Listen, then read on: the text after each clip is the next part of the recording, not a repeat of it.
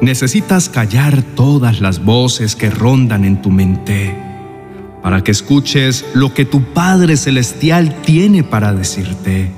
Que este no sea un video más, un devocional de más, una tarea más por cumplir dentro de tu rutina diaria. Hoy necesitas correr a la presencia de Dios porque hoy necesitas que Él hable a tu vida. Todos necesitamos vivir en comunión con el Señor. Necesitamos de su guía y su dirección para cada cosa que hacemos. Aunque en ocasiones logramos esa intimidad y vemos el favor de Dios respaldando nuestra vida, hay otros tiempos de confusión, donde las actividades y las preocupaciones abarcan nuestra mente y nos envuelven entre tantas cosas que nos cuesta escuchar la voz de Dios y ver lo que está haciendo en nuestras vidas. Esas voces pueden ser pensamientos de cosas que debemos hacer o las voces de nuestros temores, las malas noticias que nos llenan de angustia, las voces de aquella deuda por pagar o de aquel compromiso por cumplir. Todos esos estruendos con los que vivimos rodeados y que nos distraen de la voz de Dios todas esas voces que nos sumergen en un sentimiento de no querer continuar, de no poder más. Y eso no significa que no quieras escuchar al Señor, pero es tan fuerte lo que está pasando que se te dificulta llegar a la presencia de Dios. Y entre más tiempo pasas lejos de ese momento, más se debilitan tus fuerzas. Hay momentos en que las dificultades pueden ser tan graves que quisiéramos que todo se detuviera por un instante. O pensamos en huir y dejar todo tirado porque no vemos otra salida. El Señor, que siempre ha estado con nosotros, sigue siendo nuestra única esperanza. Por eso venimos a buscarlo y tratamos de acallar esos ruidos externos para que en medio de tanta confusión no dudemos de que Dios aún cuida de nosotros y para que veamos que en esta batalla no estamos solos. En el libro de Primera de Reyes, capítulo 19, encontramos la historia de Elías, quien conocía el respaldo de Dios, pues con su ayuda había logrado vencer a 450 profetas de Baal. Por tanto, sabía del poder de Dios para rescatarlo. No obstante, en esa parte de la historia que quiero compartirte, Elías se encontraba huyendo a causa de Jezabel, la reina malvada, quien había jurado que lo mataría. Y debido a esto, Elías cayó en una depresión y quería morir, y salió huyendo porque temía por su vida. Esto nos puede pasar a todos Conocemos que el Señor nos ha respaldado en ocasiones anteriores, pero de pronto dejamos que las preocupaciones y los miedos invadan nuestra vida y creen esa confusión que no nos permite conectarnos con Dios. Sin embargo, debemos tomar el ejemplo de Elías, que en medio de su angustia emprendió camino hacia el monte Horeb donde Dios le había dado a Moisés las instrucciones para el pueblo.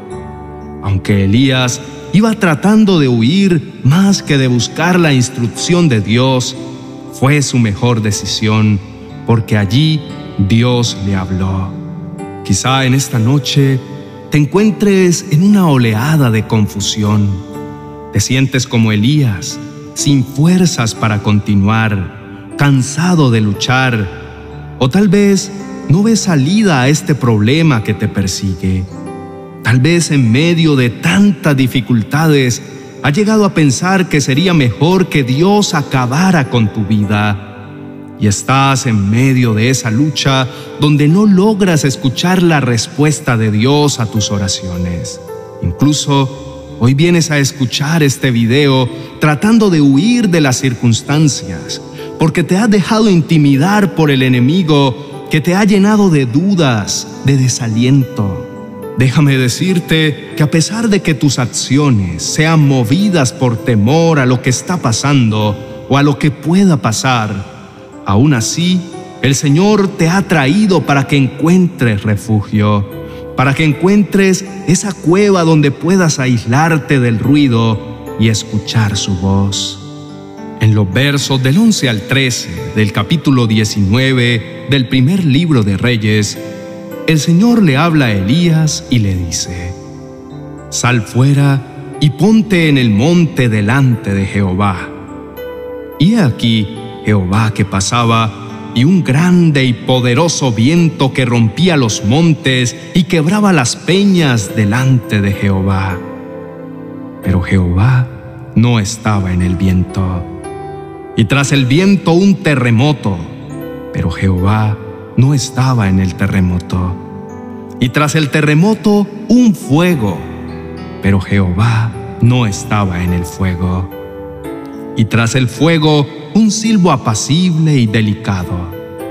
Y cuando lo oyó Elías, cubrió su rostro con su manto y salió, y se puso a la puerta de la cueva, y he aquí, vino a él una voz diciendo, ¿qué haces aquí, Elías?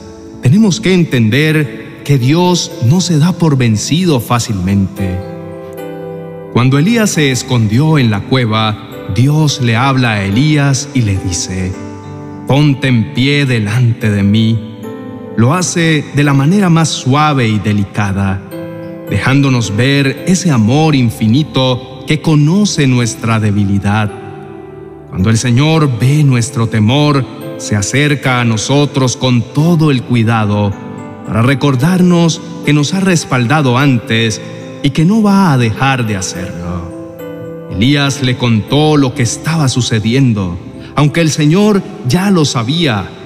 Y después de escucharlo, Dios le da instrucciones de lo que debe hacer.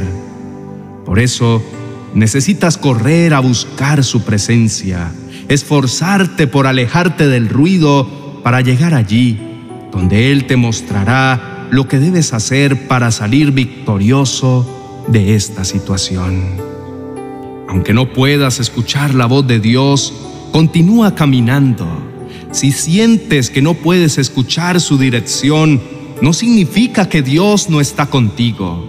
A pesar de que Elías no escuchaba la voz de Dios mientras estaba en el trayecto, la Biblia cuenta que Dios había enviado un ángel para darle alimento que fortaleciera a Elías y pudiera seguir su camino.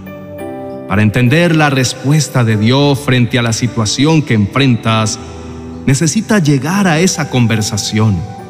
Pero mientras tanto, no dude de que Él va contigo, que Él te ve en medio de tu problema y encontrará las formas para infundirte aliento.